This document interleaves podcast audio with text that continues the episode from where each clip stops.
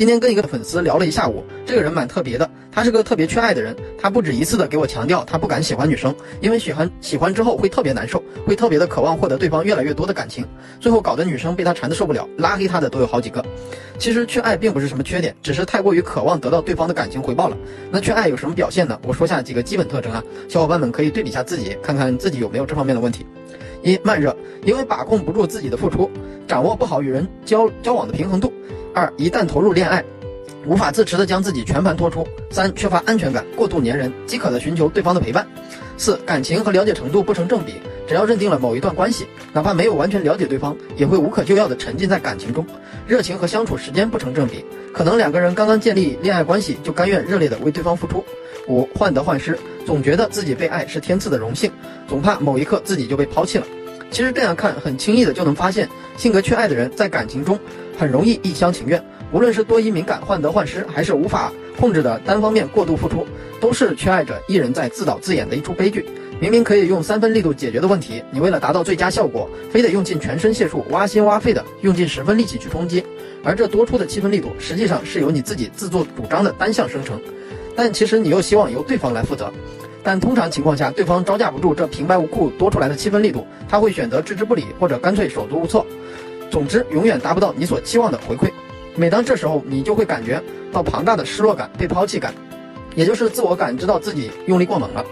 找准原因，我们需要做的就是有的放矢的去解决问题。当投身到恋爱过程中，你会不自觉的变得很缺爱，无论是想跟对方时时刻刻黏在一起，还是占有欲强等一系列的潜意识缺爱反应，一旦被你表达出来，在这个节骨眼上，就是我们正视问题的关键点。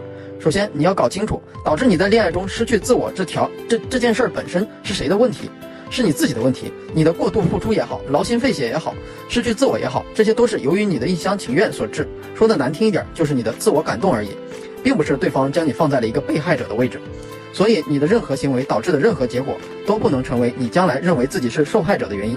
你的行为要由你自己负责，并且我们几乎确定。这些行为会带给你一个恶果，或许你容易感感到被伤害，或许对方感到压力太大，被你吓跑了等等。总之，长此以往的缺爱表现只会消耗你的感情。为了抵抗这种必须由自己承担的责任，你必须竖起自我保护机制。如何自我保护呢？一、降低期望值。当你付出十分的爱的时候，内心其实还是期望对方同样回馈给你十分的爱的。因为一个缺乏安全感的人，必须依靠这种极端的方式来不断证明自己对对方的重要性。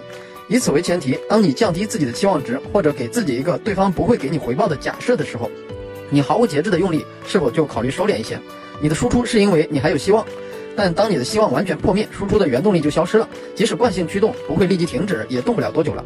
二，学会对抗焦虑，将自己放在思念对方上面的时间抽出来一半，放在其他事上。说白了，就是要有自己的生活。越爱对方，越要有自己的生活。健身、唱歌、学一门艺术，再不济打打游戏也行。总之。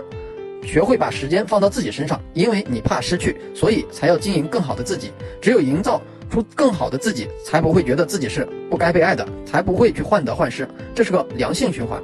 三，不要压抑自己的表达，要区分开，这里的表达指的是语言表达。很多人因为很清楚自己处于一个怎样危险的处境，知道自己很容易在恋爱中迷失自我，为了扳正自己，就有意识的压抑自己的语言表达，总觉得自己把嘴封起来，不告诉对方自己波涛汹涌的爱，就能瞒天过海一样。但行动上对对方的用力过猛却一点没减少，其实完全没必要。这种做法只不过是在自欺欺人。你越不说，内心的负担越重，负担越重，你就越会暗示自己已经陷得越来越深。所以不要怕在语言上略带夸张地表达出自己的爱意。当你给自己定的人设比你本身还要深情的时候，这种鲜明的对比会让你发觉你并没有自己描述的这么爱他，于是反而会产生一种安全感。有问题的小伙伴可以私信我，我帮你分析问题，你给我关注点赞。